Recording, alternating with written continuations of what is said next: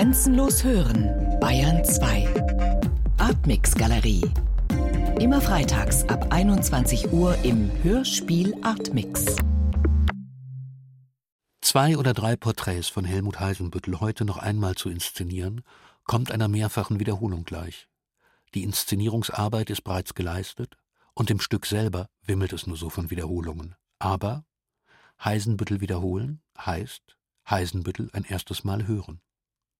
Dieser Satz ist ein Paradox, weil er unvollständig ist und das verschweigt, was Wiederholung immer schon an Erkenntnisgewinn und Kommunikationsvoraussetzung zu leisten vermag. Zum einen, Sprache ist nur möglich, weil sie sich wiederholt, zum anderen kann die Wiedervorlage zu einem weitergehenden Verständnis führen und den Blick auf die Struktur der Rede freilegen. Soweit so klar und auch wieder unvollständig, denn der Ort der Worte in der Rede, genauer ihr Kontext im Redefluss, ist noch nicht bedacht. In einem Essay aus dem Jahre 1977 zeichnet Heisenbüttel unter dem Titel Sprache beim Wortnehmen den damaligen Entwicklungsstand der Linguistik nach. Er zitiert den Bielefelder Sprachwissenschaftler Harald Weinrich mit folgenden Gedanken. Der Hörer muss bei der Dekodierung eines Textes auch noch berücksichtigen, dass diese Sprachzeichen einander im Text determinieren. Die Textsemantik unterscheidet daher zwischen der Codebedeutung manchmal auch schlicht Bedeutung, und der Textbedeutung, Meinung eines Wortes. Die Textbedeutung oder Meinung der Wörter in einem Text entsteht dadurch, dass die Wörter mit ihren jeweiligen Codebedeutungen einander Kontext geben und ihre Bedeutung im Hinblick auf Verträglichkeit oder Unverträglichkeit wechselseitig einschränken. Das klingt etwas komplizierter, als es ist, schlicht und ergreifend deshalb, weil wir den lieben langen Tag, wenn wir reden, nichts anderes tun, als uns und unserem Gesprächspartner in unserer Rede immer beides mitzuliefern, eine ziemlich genau gefasste Bedeutung des Wortes und eine meistens ebenso eindeutige Meinung des Wortes. Aber, und deswegen erlaube ich mir dieses sperrige Zitat, was passiert bei einem Text wie zwei oder drei Porträts, der explizit Bedeutung und Meinung durch Wiederholung und neue Kontextualisierung überprüft? Das Ergebnis haben wir gehört. Die Worte werden zu Rhythmus, Gefasel, Geschwätz, Haltung, einmaligen Positionen, analytischen Beschreibungen, reiner Meinung, Vorläufigkeit, monologisch, dialogisch im öffentlichen Raum geäußerten Annäherungen an eine zu charakterisierende Person und vielem mehr. Vorgetragen wiederum durch synthetische Personen, in denen vieles, auch Widersprüchliches zusammenkommt. Und gerade deshalb erleben wir in dem Moment, wo sich der Text von Heisenbüttel ausspricht, seine genaue Fähigkeit, Sprache beim Wort zu nehmen. Oder, wie Heisenbüttel es in dem schon zitierten Essay anmerkte, das heißt aber noch einmal, dass ich die Sprache nur beim Wort nehmen kann, wenn ich in der Selbstreflexion sprachlich bleibe. Und das heißt dem zu folgen, was Sprache als Sprache gründet, ihr Zusammenhang. Das Hauptwerkzeug dieser Selbstreflexion ist die Wiederholung, die radikalste Form, die Kontextabhängigkeit von Sprache, ihren Zusammenhang aufzuzeigen, ist die Varianz in der Wiederholung. Das hat nichts mit mathematischen Durchdeklinieren von Möglichkeiten zu tun, sondern geht als poetisches Konzept darüber hinaus. Nach diesen Überlegungen zurück zum Anfang und zum Inhalt des Stücks. Porträtiert dieser Text nun zwei oder drei Personen? Sicher, die Rede ist von einem gewissen D'Alembert und von einem gewissen Wildermuth. Jeder hat sein Kapitel, also haben wir es eindeutig mit zwei Porträts zu tun. Aber dann ist da dieses Oder im Titel. Beinhaltet der Text also an die Macher den Auftrag, selber weiterzuschreiben? Wir wissen, wie wenig Heisenbüttel an die Instanz des alleinigen Autors glaubte. Gesetzt, man folgte dieser Spur und sähe sich aufgefordert, ein drittes Porträt zu stiften, welche Möglichkeiten gäbe es? Naheliegend scheint es bei dem Verfahren zu bleiben, das Heisenbüttel in seinem Text vorgibt. Aus den später veröffentlichten Romanen d'Alemberts Ende ließen sich genügend Sätze zu bereits im Text erwähnten Personen finden. Man könnte leicht in gleicher Machart ein drittes Porträt zusammenbauen, doch was wäre damit gewonnen?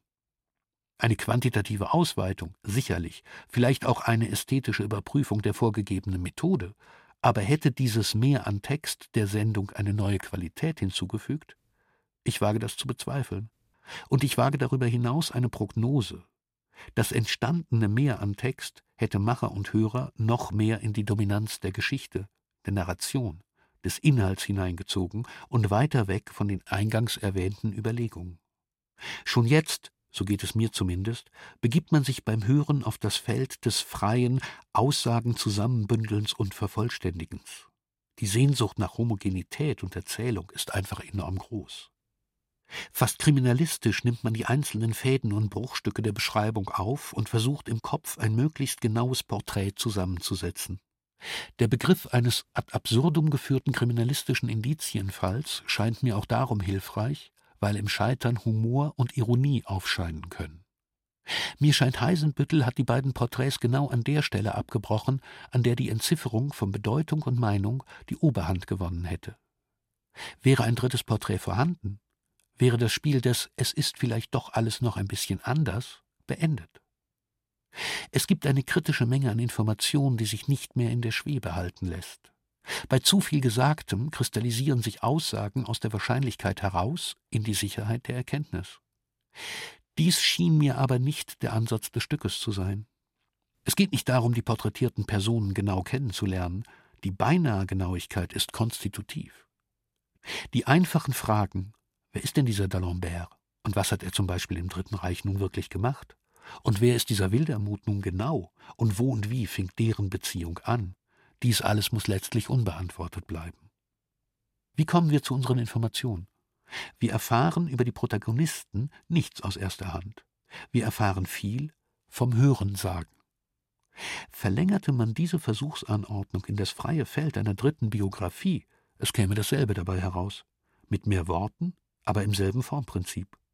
Daraus kann man folgern, zum einen tritt die Funktionsweise von Sprache gleichberechtigt neben den Inhalt des Gesagten, zum anderen, das dritte Porträt ist die Sendung selbst, das Hörensagen an sich. Gibt es im Text Belege dafür? Nicht im Text für die Sprecher, aber in den Regieanweisungen. Es gibt nur eine, die wiederholt wird. Band Rücklauf. Wer bis zur Digitalisierung des Radios ein Rundfunkstudio betrat, und Heisenbüttel tat das oft, der war umgeben von diesen Mickey-Maus-artigen Klängen, die entstanden, wenn die Aufnahmen über dem Tonkopf vor- und zurückgespult wurden. Dieses Geräusch war das akustische Emblem der Radioproduktion par excellence. Ein Geräusch, das mit Alltag und Welt nichts zu tun hatte.